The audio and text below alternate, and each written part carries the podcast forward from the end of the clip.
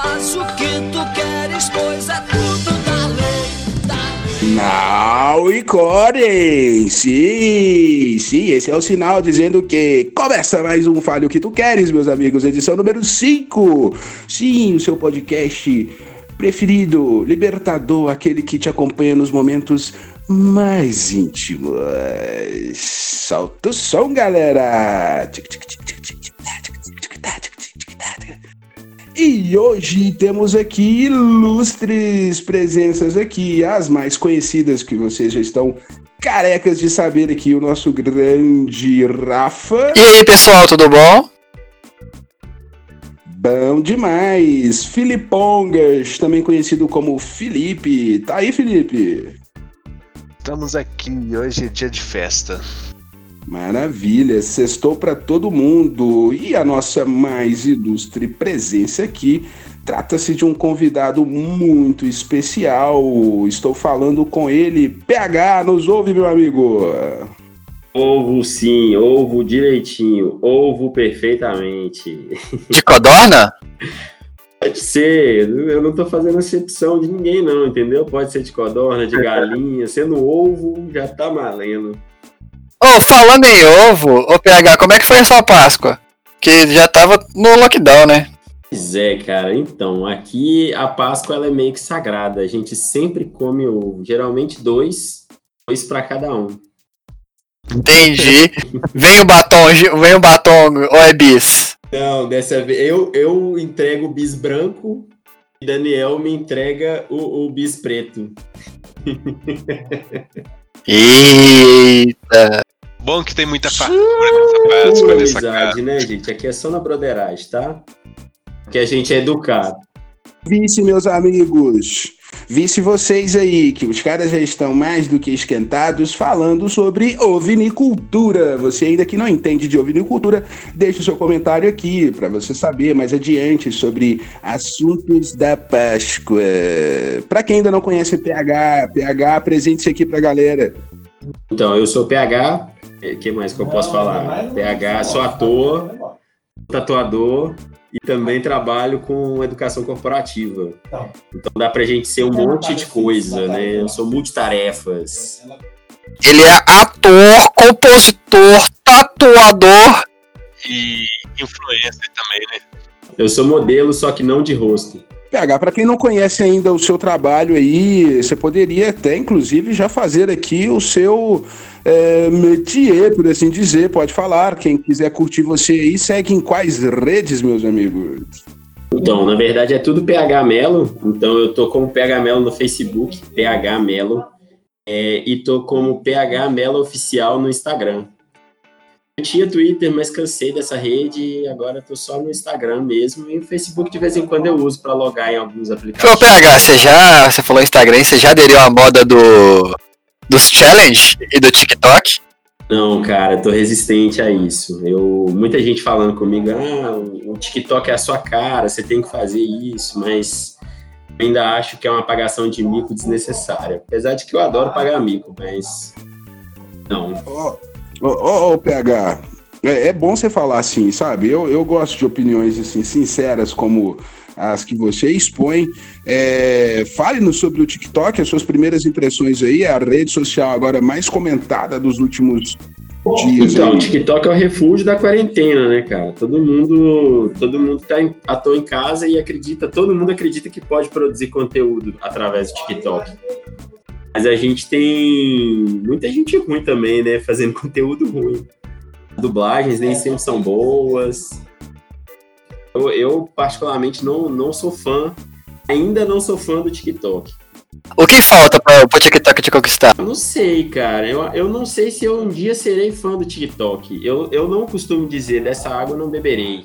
Porque eu disse isso do Instagram. Qual a sua principal crítica aí? Então, eu vejo muita coisa repetida. Por exemplo, um challenge. Todo mundo fazendo o mesmo challenge é meio que cansativo às vezes. E eu, eu perco um pouco o interesse por causa da criatividade, porque acaba todo mundo reproduzindo a mesma coisa, fazendo a mesma coisa. Um ou outro. É, acaba que é um ou outro que destoa, que, que destaca. A maioria é tudo bem ruim, assim. É, uma coisa que a gente trabalhou junto e uma coisa que a gente tem que falar é que, assim, pegar a criatividade um dos seus pontos mais marcantes. Isso todo mundo aqui Ah, obrigado. tem, tem pode, eu acredito que possa falar sobre isso, né? É, inclusive, você tem É. essa veia artística muito grande, né, cara? Você é artista tatuador, você trabalhou com artes cênicas também, você trabalha no, como influencer. É, cara, como é que como é que você descobriu, como é que você começou a pegar essa paixão por esse por esse lado mais artístico? Como é que você teve essa vontade de trabalhar? Você também trabalhou em peças, não é isso? Teatrais? Sim, sim. Eu, eu ultimamente estou fazendo um curso muito legal e ajuda a gente a ter uma outra visão do teatro, uma visão de um processo criativo bem legal. Pega um pouco do, do processo no início, sabe? Eu sempre tive a oportunidade de trabalhar como ator. Nunca pensei em escrever, nunca pensei em dirigir nada. Esse, esse curso que eu estou fazendo atualmente, ele está expandindo esse horizonte para mim. Eu sempre trabalhei com, sempre assim, né? Desde, sei lá, 16, 17 anos, eu sempre percebi que eu não era uma pessoa normal. Então eu tinha que procurar onde me encaixava. Eu tenho um probleminha. É, eu tenho um probleminha. E, e aí, de todos os lugares que eu precisava me encaixar, o teatro foi o que mais. O teatro é muito eclético, né? Ele aceita todo mundo. O teatro é bom você ser diferente, é bom você ser estranho. E eu comecei a, a Mais ou menos. Ele aceitaria o chapista, por exemplo? aceita, o teatro aceita tudo. Você, você não precisa ser bonito, você não precisa ser. O teatro aceita tudo, a televisão não, mas o teatro aceita tudo. Ah, Aí, Rafa, já achou o seu lugar então, meu amigo. Ah, mas eu já tô lá. eu- eu- o PH é uma pessoa. Eu tô quase, eu tô quase, no, no- tô quase chegando falando, eu quero ser igual o PH. Porque ele, ele, me, ele me marcou muito, sabe? Literalmente. Literalmente. Literalmente. Eu tenho uma- um, um rabisco dele aqui, que uma das facetas dele também é tatuador.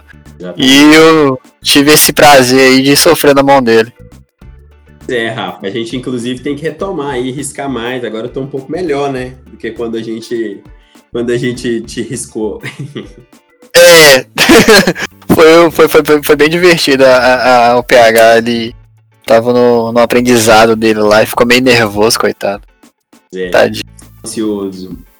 Mas e hoje, hoje, PH, quem quiser fazer aí uma tatuagem, é, como que faz para entrar em contato com você aí? Quais que são as artes possíveis? Tem um, é, um book onde a pessoa pode se inspirar? Como que ela pode iniciar essa ideia de rabiscar o corpo? Bom, pode me chamar no Instagram mesmo. É, no meu Instagram tem, tem o meu WhatsApp lá, então a galera pode me chamar, trocar ideia e a gente, a gente chega num consenso. Ultimamente eu estou buscando tatuagens mais minimalistas, mas é, é o que eles chamam de micro tatu, fine line. Eu gosto muito dessa, dessa coisa assim, pequenininha, sabe? Eu, eu não tô acostum- eu não tô acostumado com coisas grandes, eu gosto de coisas pequenas, que não machucam, que não agridem tanto. Entendi. O que, que seria um, um- um minimalista? Explique para aí para os jovens que não teve coragem de tatuar ainda e estão na dúvida. Tatuagem minimalista é a melhor tatuagem para quem não tem nenhuma tatuagem, quer fazer para ela ter uma noção de dor, assim, né? Porque muita gente tem medo de tatuagem. E a minimalista geralmente é só o traçado, ou ela tem pouco preenchimento, então o tatuador vai fazer poucos traços e vai expressar um desenho mais simples, mais simplificado. O bom da tatuagem minimalista é que você, se depois arrepender, você consegue cobrir com mais facilidade, porque ela ocupa pouco espaço corporal. Essa é um- uma das vantagens também. Não que eu, tenha, que eu esteja fazendo um trabalho que eu quero que a pessoa cubra, mas isso pode acontecer. As pessoas podem tatuar uma coisa e passar o tempo ela quiser, ela querer cobrir. Mais fácil você cobrir uma tatuagem minimalista do que você cobrir um tradicional, um oriental, que são obras maiores, né? Entendi. Seria tipo um test drive para quem nunca tatuou, então minimalista. É, eu acho que seria um bom resumo para tatuagem minimalista, um test drive de tatu. Entendi. É, Eu, então eu acho que eu tenho isso também, que uma das minhas tatuagens ela é bem assim, bem simplesinha, num lugar que eu, que eu fiz propositalmente para doer mais Entendi. pra saber se eu ia suportar. Na região anal, né? Eu lembro. Foi, foi. Eu tatu... eu- eu- Na verdade, eu tatuei São Judas Tadeu no pinto, sabe? Aham, Eu lembro também. Só que, eu tatu... só que eu tatuei só a sigla. Entendi. É só o SG SJT. Exato. Ficou meio grande, mas tipo assim. É, o, o foda é só o espaçamento do S pro J e pro T, né? É, Um pouco. teve que fazer muito colado, sabe? Ficou, ficou um pouco estranho. Mas, o mas é isso, tatuagem funline é, não é o meu estilo definido. Eu costumo dizer que eu não tenho um estilo definido, mas é um, é um trabalho que eu mais gosto de fazer. Geralmente é um trabalho que o público feminino procura mais, é um trabalho que você consegue expressar com poucos traços um- uma ideia, né? Geralmente pessoas fazem letra, frase.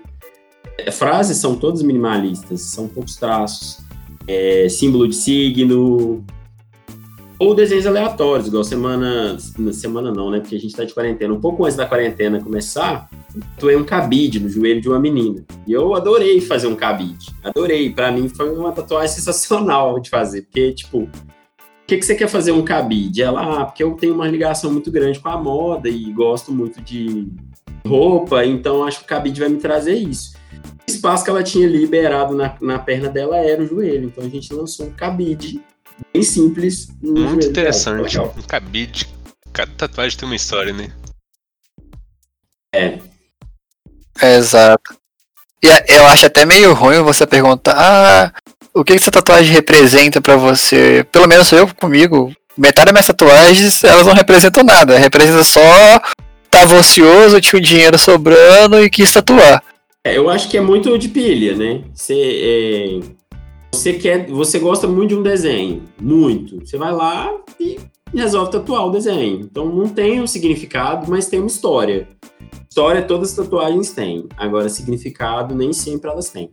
Pois é, meus amigos, eu já disse que em algum momento eu gostaria de fazer uma tatuagem e ela deveria ser funcional. Eu gostaria de tatuar, sim, um braço de um contrabaixo no meu braço. Olha que difícil falar tudo isso, mas ela seria funcional, porque eu tenho assim um hábito de ficar dedilhando sobre os pelinhos do meu braço. Teria que sacrificá-los para desenhar isso, né? Então seria uma tatuagem funcional. A propósito, existe isso, PH? Uma tatuagem que tem alguma função? Hoje em dia a gente já, já tem tatuagem que é QR Code. A gente já tem tatuagem que você consegue emitir som com ela. A pessoa faz aquelas ondas é, sonóricas e a- através de um app ela toca, ela, ela emite som mesmo.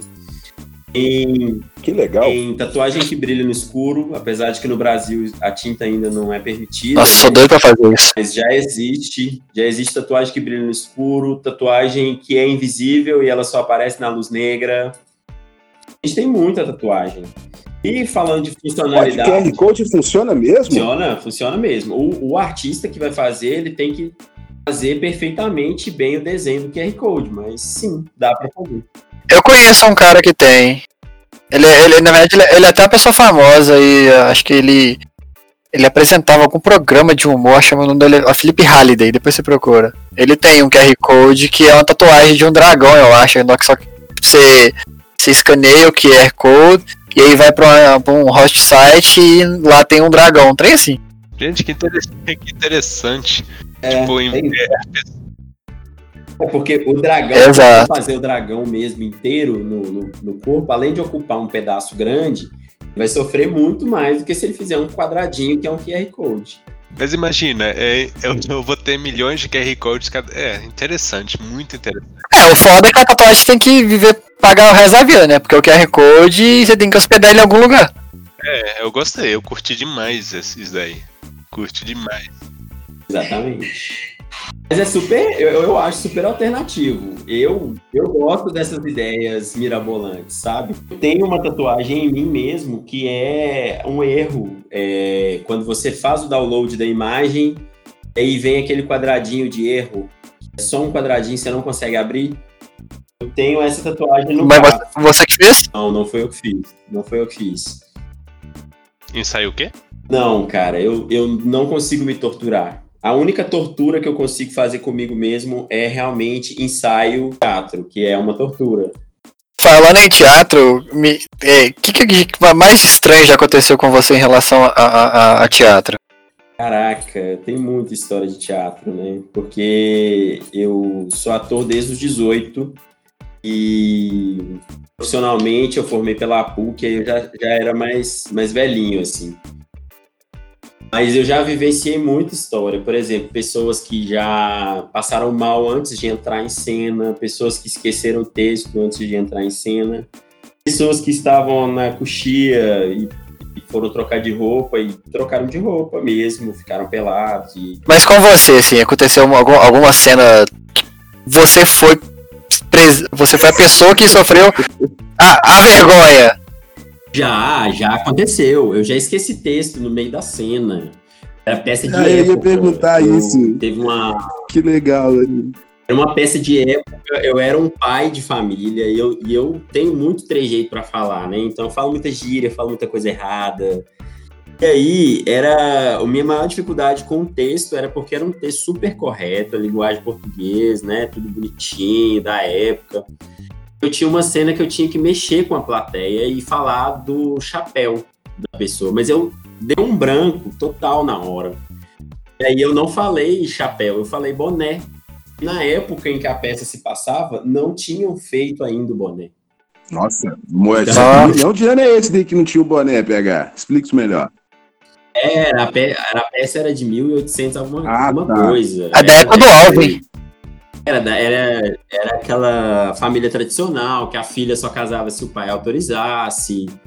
Então tinha uma série de coisas, e eu falei assim, no meio da, da série, assim, você aí mesmo, de, de boné vermelho. E não, não tinha boné, né? Que era para eu ter usado chapéu vermelho. Ou cartola vermelha.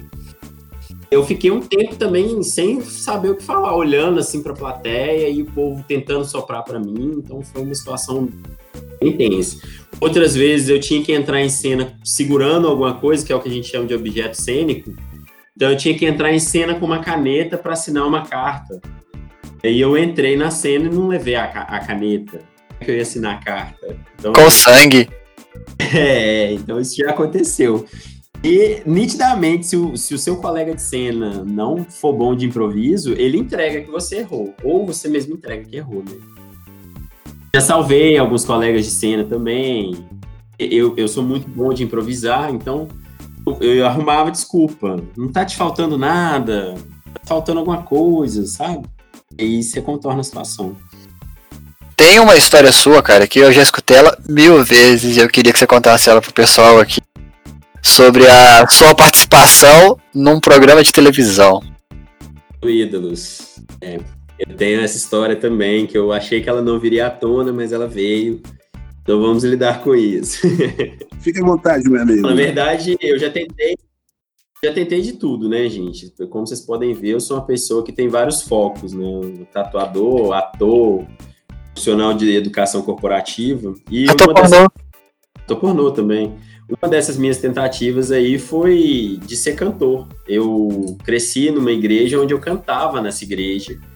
E coloquei na minha cabeça que eu tinha capacidade técnica de ser cantor. E aí o ídolo tinha acabado de chegar aqui no Brasil, né? O formato que a época a Record estava fazendo com o Rodrigo Faro. E aí eu fui, minha mãe e meu pai não sabiam, eu fui escondido para ir para a audição do Ídolos. Fiquei dormindo na fila, era uma fila lá naquele sambódromo lá, tudo eu fiquei lá e eu fui só com uma mochila, uma jaqueta que seria minha roupa de apresentação, a roupa do corpo, mais nada. Eu precisei ficar três dias na fila, então eu precisei fazer amizade com as pessoas. Eu fiz amizade com a menina que ficava atrás de mim. E se você está me ouvindo aí agora, eu não esqueço de você. Todos os dias lembro de você. As pessoas também não deixam eu esquecer de você. Obrigado por ceder a sua barraca para me dormir. Eu dormi na barraca de uma desconhecida nesse dia até uns amassos nesse dia. Foi, foi, bem, foi bem sinistro. E chegou a minha vez, depois de três dias na fila, passando perrengue, ficando com fome, suado. Eu não consegui cantar bem, eu fui muito mal no teste. O cara deu pau assim, de primeira, falou que eu tinha que voltar. Pediu para eu tirar a jaqueta, que na verdade era minha minha cabeça era minha roupa de apresentação e eu não quis tirar a jaqueta, fiquei fazendo pirraça, tipo, Rio de Janeiro, calor, uma jaqueta jeans cheia de coisa para eu poder fazer o teste. E VPH, que você você se lembra da música que você foi apresentar? Lembro, era Garotos. E poderia dar uma palhinha aqui pra gente, pros nossos ouvintes? Não, não, pelo amor de Deus. Eu cheguei à conclusão de que eu não canto, galera. Isso que eu ia te perguntar, essa, essa, essa, essa tentativa foi morreu ali ou você tenta cantar, você ainda canta? Ó, Na minha família, eu tenho um primo que é cantor, já profissional, gravou CD, já foi no Raul Gil. Ainda não ficou famoso, né? Mas ele é cantor profissional. É o Jackson Mello. Inclusive, se vocês quiserem seguir ele, é arroba Jackson Mello também, lá no Instagram. E eu já es- escrevi música pra ele, ele já gravou música minha. Então ali você acha que, no, cantar, que sua participação no Ídolos te afastou de segurar o microfone de vez? Não, eu seguro o microfone direto aqui em casa, só que é só um microfone específico. Lembrando que o nosso programa passa em horário nobre, um horário em que todas as crianças estão ouvindo. Aliás, um abraço para as nossas crianças. E se você ainda não tem a sua tatuagem, se você não se inscreveu no programa Ídolos, não se esqueça de comentar aqui agora. O programa Ídolos, lamento, meus amigos, não tem como mais você se inscrever. Agora, essa tatuagem é só entrar em contato aqui com o nosso grande PH. PH, fala para mim aqui sobre qual foi o personagem aí nessas andanças que te deu mais orgulho, aquele que você fala, poxa, esse eu faço em todas as festas. Então, na verdade, a gente tem um carinho muito grande por todos os personagens que a gente faz, né? E alguns marcam mais do que outros. Mas todos os personagens que eu fiz eu gostei de fazer, todos. É, eu fiz um infantil, e nesse infantil eu tinha que cantar, mas, mas não vamos falar sobre isso. Nesse infantil eu fazia três personagens, então tinha troca de roupa, de figurino, troca de fantasia. E um dos personagens era o boi. É, o infantil era, era baseado naquela história da, de quem vai casar com a dona Baratinha. Ela tinha muitos pretendentes porque ela tinha achado uma moeda. É uma história bem clássica, né? E eu fiz um, um boi, que é um dos personagens da história. E esse boi é um boi que eu gosto muito de, de, de ter feito ele. Por mais que ele não, não agregue muita coisa, ele é muito parecido comigo. Ele era uma pessoa muito comelo, comilona. Então, eu me identifico muito com esse boi. Ele via, ele via a oportunidade de comer em qualquer, em qualquer situação. E a vida dele era comer. Ele vivia para comer. Eu, eu, se deixar, eu sou meio assim também. Eu vivo para comer. Eu que me policio. Eu tenho muitos problemas com isso, assim, de fazer dieta. Eu tenho dificuldade de fazer dieta por causa disso. Porque a minha relação com a comida é uma relação muito estranha. Eu gosto muito, muito, muito, muito de comer. E sua, Você gosta de comida. e sua relação com o CrossFit?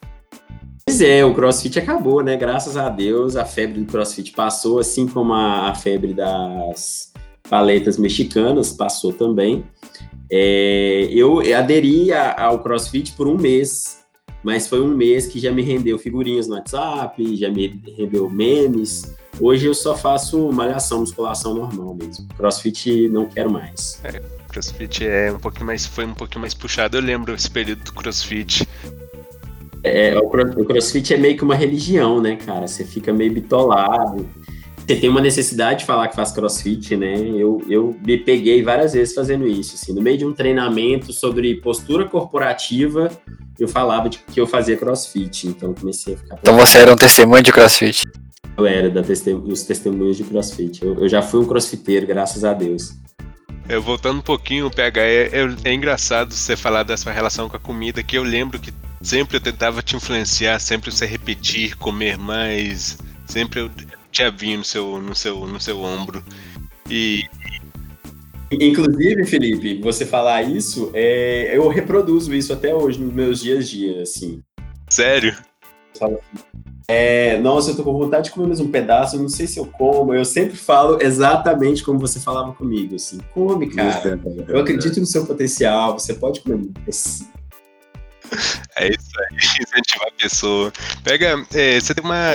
De todos os alimentos, é, uma relação que você tem em especial, você deixa isso claro até, você tem uma tatuagem, o abacaxi, você gostaria de falar qual, qual que é a história por trás da- do abacaxi?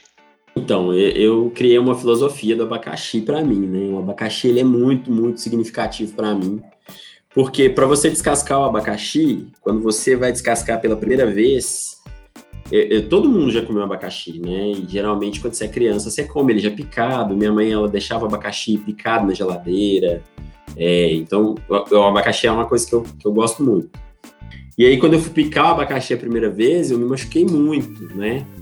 E aí, quando eu conversei com minha mãe, ela falou assim: olha, é exatamente isso que vai acontecer. Tudo que você gostar muito na sua vida vai te dar muito trabalho. É, você vai machucar, você vai ter problemas, sua mão vai ferir, você vai ter vontade de desistir.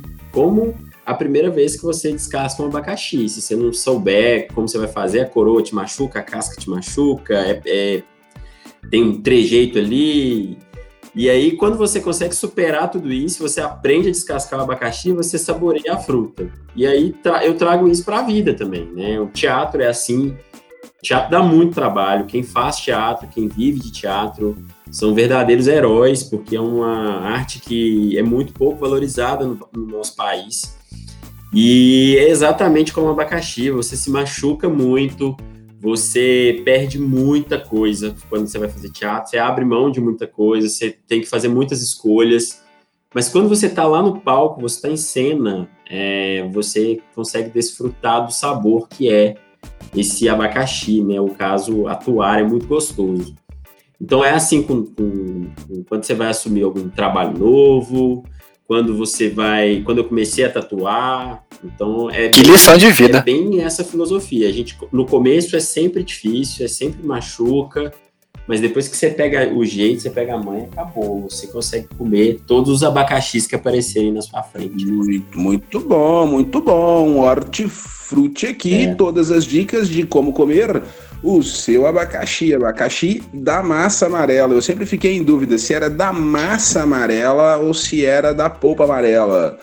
Mas é da massa amarela, amor. É da massa, é da massa. Inclusive, eu gostaria muito de ser patrocinado pela marca Abacaxi da Massa Amarela.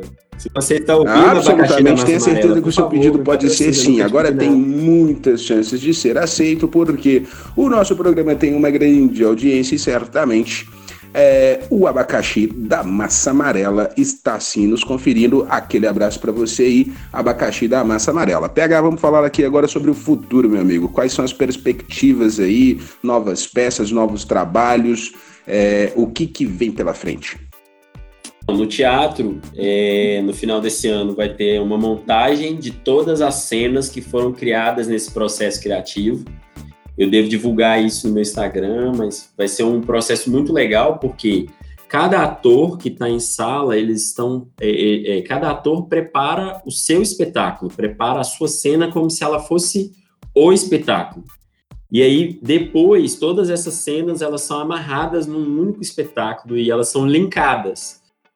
Então, a gente começou já um processo de pesquisa onde as cenas que já estão criadas precisam estar linkadas umas nas outras para a gente formar realmente um espetáculo. Então, é um, legal, é um espetáculo bem diferente e muitas dessas pequenas cenas podem se tornar um espetáculo à parte depois. Né? A gente tem algumas casas de teatro em Belo Horizonte que já estão se especializando em micropeças e são peças que você vai assistir, gasta 15 minutos, você assiste uma cena que mexe com você e já leva uma mensagem.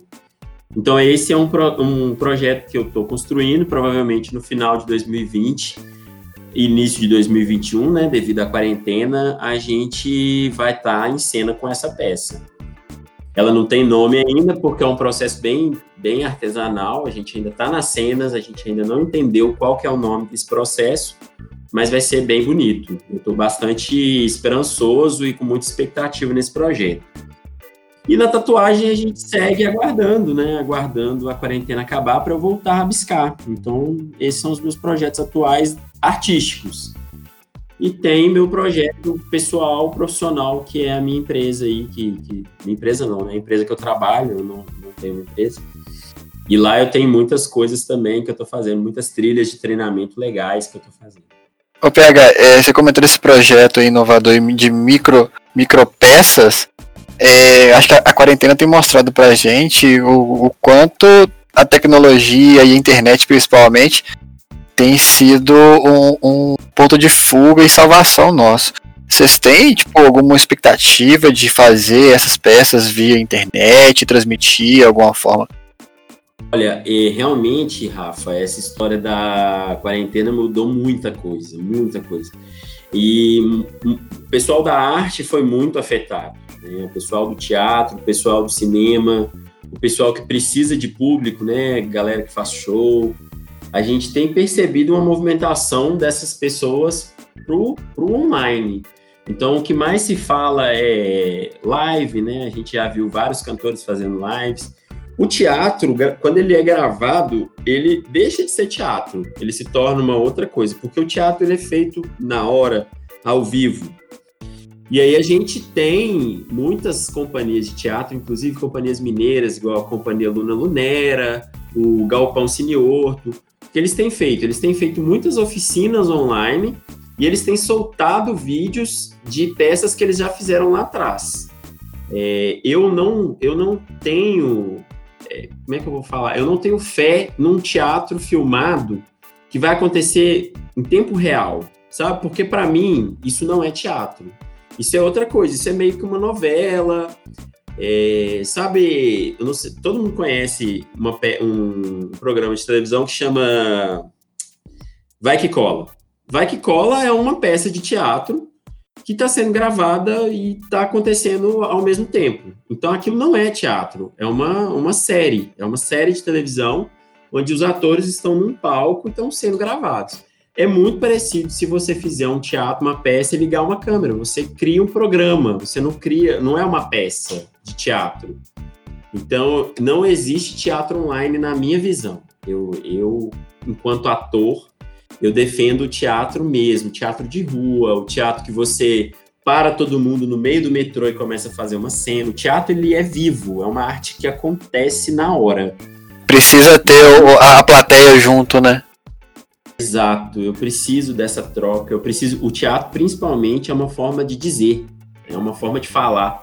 É, o PH, mas, mas o, o, teatro, assim, de, de uma forma espontânea, uh, quase que então sem roteiro, não sei se eu entendi direito, mas assim, é porque todo mundo que vai até um, um teatro é, e vai assistir uma peça, aquela peça foi ensaiada, enfim, ali não tem nada de improvisado. É, explica isso melhor aí, assim, quando você fala sobre é, ser na hora. Eu acho que é por causa né? da, da, quarta parede, né? Que você, é, é, você quebra ela o tempo inteiro, você tem a reação da plateia, não é? Não, que, não, não, que tá clara a distinção de, de um evento de live e um evento ao vivo, tá muito, tá muito claro, embora as palavras aqui é, a gente remeta de novo ao nosso programa de estrangeirismo, tá? são sinônimos, mas uh, eu me refiro assim, ok, a ausência do público, mas com a ausência dele ou não, eu só não entendi a questão da peça ser no improviso. Imagino que existam peças em que as pessoas se juntam ali naquele momento e fazem de fato um improviso. Mas na maioria de regra é tudo ensaiadinho, né, PH? É, na verdade, eu não disse que a peça é improvisada. Eu disse que o teatro é uma arte viva, é uma arte que você ensaia, você planeja, você decora o seu texto, marca as cenas, tudo bonitinho, e você vai fazer aquela peça acontecer durante, sei lá, uma temporada, 10 apresentações, e as 10 apresentações precisam ser iguais né? Por exemplo, você vai assistir a, sua, a peça com a sua família, você gostou, você vai recomendar ela para sua amante, sua mãe, a sua namorada, sua amiga, e você quer que aquela pessoa que está assistindo tenha a mesma experiência que você teve quando você viu. Então, ela não pode ser totalmente improviso, ela não é improvisada. Porém, a gente sabe que uma coisa que é feita ao vivo, ela tem influência da energia, ela tem influência sei lá, eu posso estar fazendo uma peça agora, uma sessão de uma peça e acabar a luz. E os atores que estão ali, eles têm por obrigação é, do ator não deixar o espetáculo parar. E aí você vai ter que lidar com isso enquanto ator para que a plateia continue entretida e a emoção seja replicada. Mas aí eu tenho um fator, estamos sem luz. Naquele dia aconteceu de ficar sem luz. É, um outro exemplo, o Rafa deu aí a quarta parede. Um outro exemplo, eu posso estar fazendo uma peça já ensaiada, bonita, bacana demais, E alguém do meio da plateia começa a discutir com o ator, como se o texto fosse do ator e não do personagem. Já aconteceu, por exemplo, eu estar assistindo uma peça e uma pessoa começar a xingar a atriz que estava em cena. Falar, ah, você é uma petista, petralha. E a atriz continuou no personagem e deu a resposta, conversou com ela e voltou para a peça de uma forma muito consciente. Então você teve ali um momento em que aquela peça deixou de, de, de ser igual à peça do dia anterior. Quando você tem isso gravado, você não tem isso. É, você está assistindo uma, uma produção, você está assistindo uma coisa pronta, num formato pronto, que não importa quanto tempo depois você vai ver, você vai ver exatamente a mesma coisa. É, o ator, ele é uma ferramenta muito energética. Então, por exemplo, se eu tiver acabado de sofrer um acidente e for fazer uma peça, a minha energia ela vai estar tá alterada. Então essa energia ela é sentida por quem está assistindo. É nesse sentido que eu falei que a, que a peça do teatro ela, ela tem essa carência de acontecer na hora, porque senão deixa de ser teatro e se torna uma produção, se torna uma série, se torna um filme. A ausência do calor humano, né? É, a gente tem, por exemplo, os melhores do mundo soltaram várias peças deles agora, não agora, até antes, a gente tinha lá, né, é, aquela terra, como é que é, gente, o nome da peça? Em que eles vão para a terra de Godard e, e tem uma cena. Hermanoteu na terra de Godard. Exatamente, essa peça você acha ela inteira no YouTube. Mas qualquer pessoa que assistir vai ver aquela peça, e se eu for assistir aquela peça ao vivo, na hora, vendo os atores fazendo, a minha emoção, a energia que eu vou ter ali assistindo aquela peça é completamente diferente de eu assistir uma, uma apresentação, um filme, sabe? Mas você acha que, por exemplo, eu assistir a peça gravada, depois assistir ela presencialmente, vai impactar do mesmo jeito ou você acha que o impacto vai ser menor? Não, eu acho que o impacto vai ser muito maior se você assistir ela ao vivo. Muito maior. Porque você vê as coisas acontecendo tá na sua frente, sabe? É isso, né? É, principalmente. É, verdade. Principalmente. Exato, você tá ali com o objetivo de assistir a peça. Está num lugar reservado. É mesmo o teatro de rua, você de repente abre uma roda no meio da calçada e os atores começam a fazer. Isso é o teatro de rua, né? Nem sempre precisa ser anunciado que ele vai acontecer. O legal do teatro de rua é essa comunicação no meio do povo. E aí, do nada, você começa a perceber uma mulher caindo no chão e a, a, a coisa tá bem, bem, tão bem elaborada que ela estoura uma bexiga com tinta vermelha enquanto ela cai e sai sangue. Você fica assim, caraca, Saiu sangue ali agora, mas não saiu sangue de verdade. Essa magia do teatro, ela meio que se perde quando você começa a assistir o teatro gravado, porque não é a mesma emoção. É emocionante você ver um, um sangue falso saindo do pescoço de uma pessoa. Na hora, você vê o sangue saindo, você vê a luz mudando, você vê o cenário andando, você vê a pessoa trocando de roupa e de repente ela tá com outra roupa completamente diferente. Isso ali, em questão de segundos, minutos, e a pessoa já está totalmente diferente. Isso no gravado, você inevitavelmente pode pensar assim: ah, tá, eles pararam, fizeram uma edição. Mesmo que não tenha sido feito, o, o, pensamento energético do espectador vai, vai acreditar nisso, sabe? Então, o impacto do teatro ao vivo é muito maior do que o impacto do teatro filmado. Por isso que eu acho que toda vez que eu vejo uma peça de teatro filmada, para mim aquilo não é uma peça de teatro, aquilo é uma história que foi gravada, sabe? É como se eu falasse assim. Deixa eu dar um devaneio aqui e perguntar. Deixa eu dar um devaneio aqui e perguntar para vocês então. O que, que vocês acham do drive-in? O drive-in. Eu nunca fui num drive-in, sabe? No drive-in para assistir cinema eu nunca fui. Eu já fui em outros drive-in, né? Isso é específico com super concordo com, com o que você falou, viu, Pega? Eu super concordo.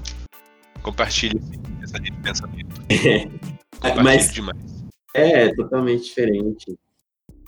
Quando eu descobri, é, isso é até um pouco da resposta que vocês me fizeram lá atrás, assim, quando que você descobriu que você era das artes, né? Quando eu assisti uma peça pela primeira vez na minha vida, quando eu sentei numa cadeira de teatro e assistir, e era uma peça, gente, que era da Uzi Minas, então não tinha nada assim, uou, sabe? Era uma peça corporativa. Mas eu vi isso, o povo entrando no palco com perna de pau, roupas espalhafatosas, acontecendo ali na minha frente, a luz ficando azul, amarela. E eu falei assim: caraca, que mágico, eu quero isso para mim. Então foi ali que deu o start para mim, sabe? De querer fazer parte dessa magia. Eu acho que a gente não tem isso quando você assiste, sabe? A não ser o ator que quer fazer novela. Aí já é outra magia, já é outro, é outra linguagem, a novela, o cinema. São artes, o ator tá ali, mas a forma dele se, se representar é totalmente diferente. Eu imagino que, assim, a preparação é diferente, porque quando é gravação tem, tem a tolerância pro erro. No, no é, você não, não é que não pode errar, É. mas você tá ali, é, é ao vivo, não tem como voltar atrás e repetir a cena. Exato. Se você tá gravando, você pode falar com o pessoal no começo da, cena, da peça, você fala assim, gente, essa, essa peça vai ser gravada, é, em alguns momentos nós vamos parar a gravação. É porque é cansativo gravar também. E pode acontecer. Essa, essa, esse exemplo que eu dei mesmo, do Vai Que Cola, acontece muito. Eles levam os erros de gravação para a televisão. Mas imagina você que tá ali assistindo, você vê o ator fazendo errado na sua frente, e aí ele ri e olha para a plateia e fala assim: gente, nós vamos fazer de novo. Querendo ou não, quebrou a história. Você entendeu que aquilo ali não é o personagem que está fazendo, é o ator. A magia legal do teatro é que você assiste uma cena de um personagem, não é o ator que está ali, é o personagem. E ele tem que ficar no personagem do início ao fim da peça. Deixa eu te perguntar uma coisa. É, Isso. Você já aderiu a fazer lives? Eu lembro a gente. Você, no horário com a gente, lá na, quando a gente trabalhava junto, você tinha um personagem, inclusive, muito icônico. Você, você ainda chegou, chega a utilizar ele no Instagram, você faz lives com ele. E como é que Eu, eu tenho esse personagem, esse personagem, inclusive, o meu professor é apaixonado com esse personagem e ele fala, falou comigo que ele merece um canal. Me conta pra gente a história. Mas, Se permite, você poderia trazer ele pra nossa entrevista? ai, posso. É, ele agora ele já tem até um nome, né? Que, ele- que eu dei um nome pra ele, eu vou chamar ele aqui e aí vocês vão poder conversar com ele. Mas o Alvimar, ele, ele é uma pessoa que sempre resgata e ele é muito semelhante a um outro personagem aí que existe na rádio. Mesmo eu nem Eu Polêmica. nem tinha conhecimento desse personagem quando eu criei o Elesim, né? Que é o. é, Ô, ô, ô, PH, nem, nem vou trazer aqui para não gerar nenhuma confusão com os nossos ouvintes aqui. Então fique à vontade aí para trazer, ele vai ser organicamente essa tá bom, pessoinha vou aí que você aqui. Ô, ok? Elesim, dá um pulo aqui. Ei, gente! Opa! Que, que, eu, o pessoal daqui me fala que vocês estão fazendo é push clash, né? Com banana. Tem que ter, tem que ter banana Chupa chiclete? Como é que é esse negócio de. chupa- A pessoa chupa chiclete? Tem que ter banana. Entendi. Entendi. É, é, ah, tá. Muita gente tá me perguntando aqui que dia que eu vou fazer um chupar chiclete também. Mas eu, eu não sei, porque eu, eu sei chupar o chiclete, mas eu não sei fazer, fazer barulho, né? Então eu não, não consigo saber. Ô, Li- é, é, é L sim ou Li sim? L sim? É sim. É com, é com, é com W? É com W? Sim, pode me chamar de. Tem muita gente me chama de Elecim. Soleta. É, você viu você é o letro? Eu achei que não tinha necessidade, mas eu vou falhar. W W é Léo Sim, com N no final. Você tem rede social, sim?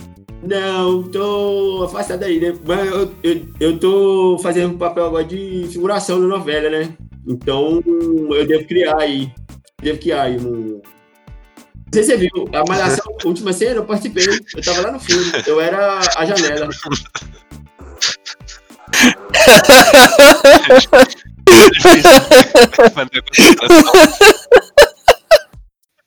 Ai, meu Deus.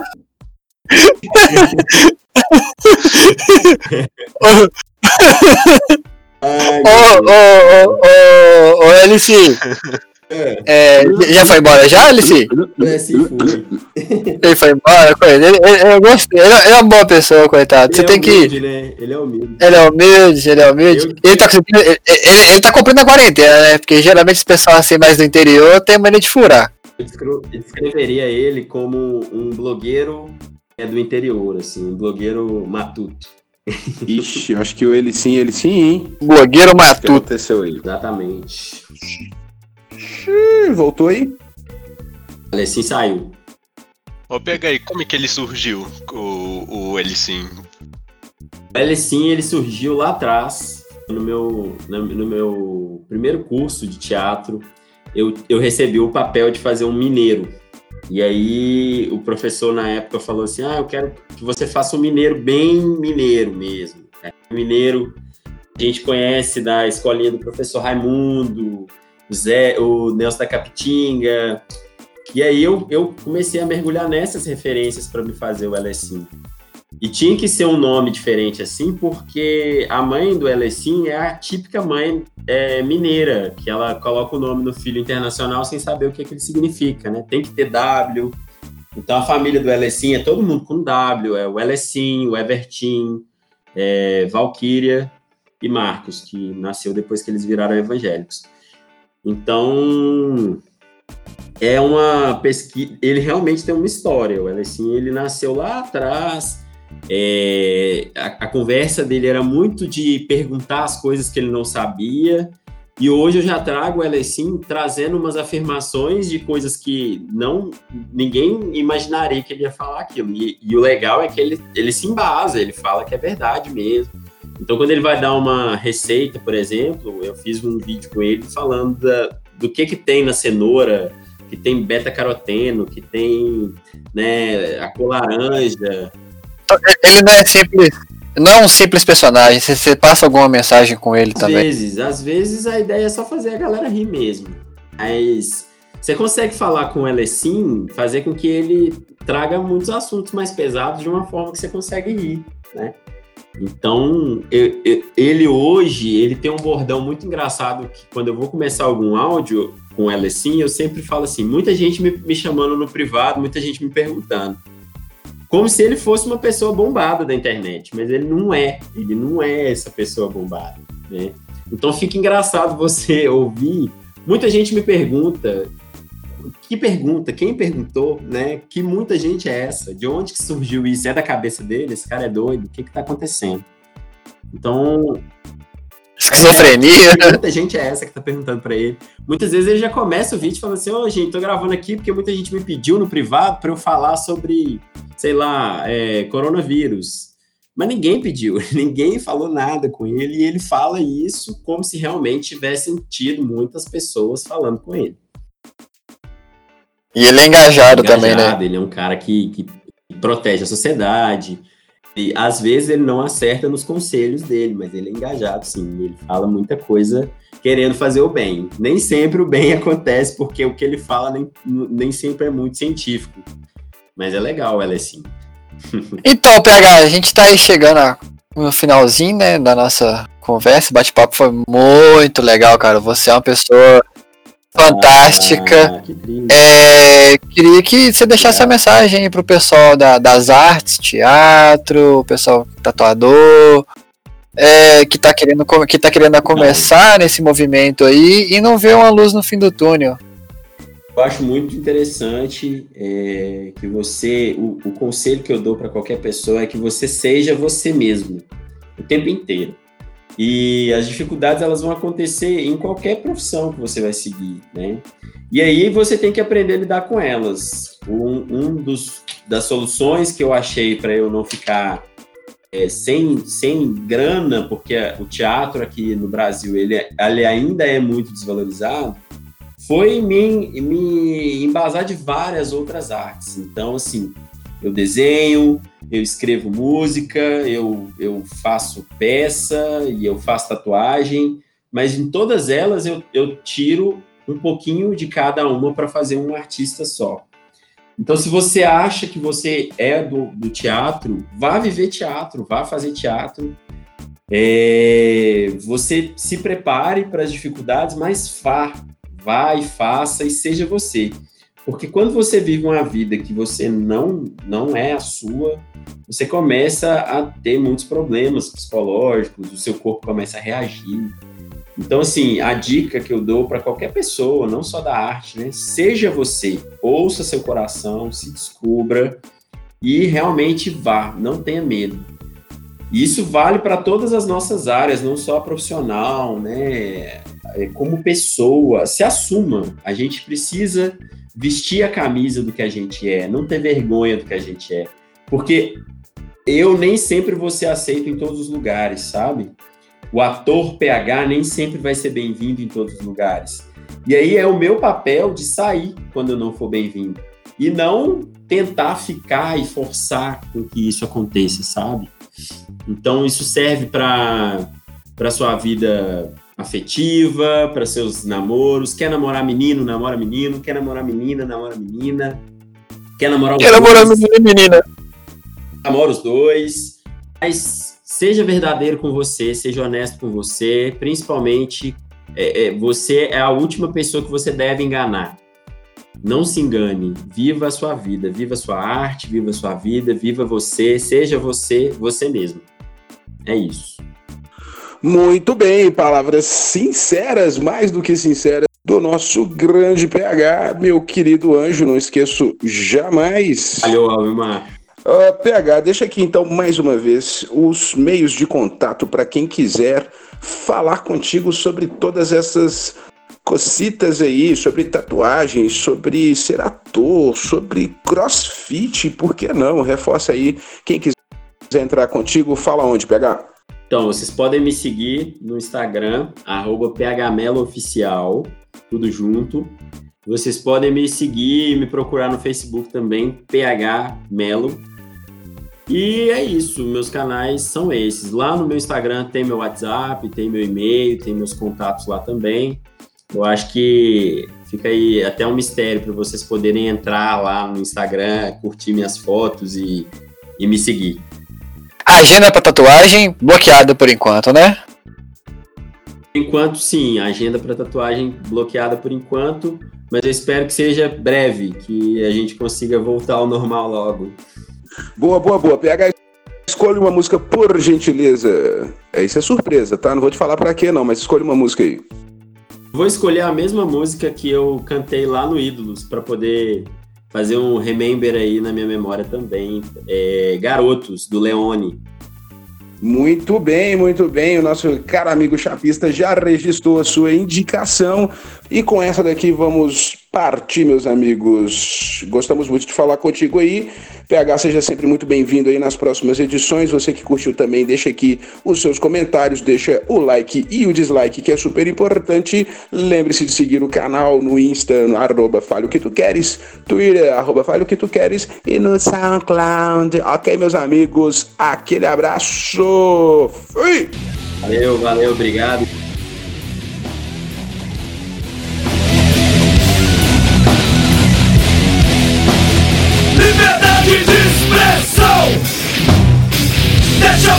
We love the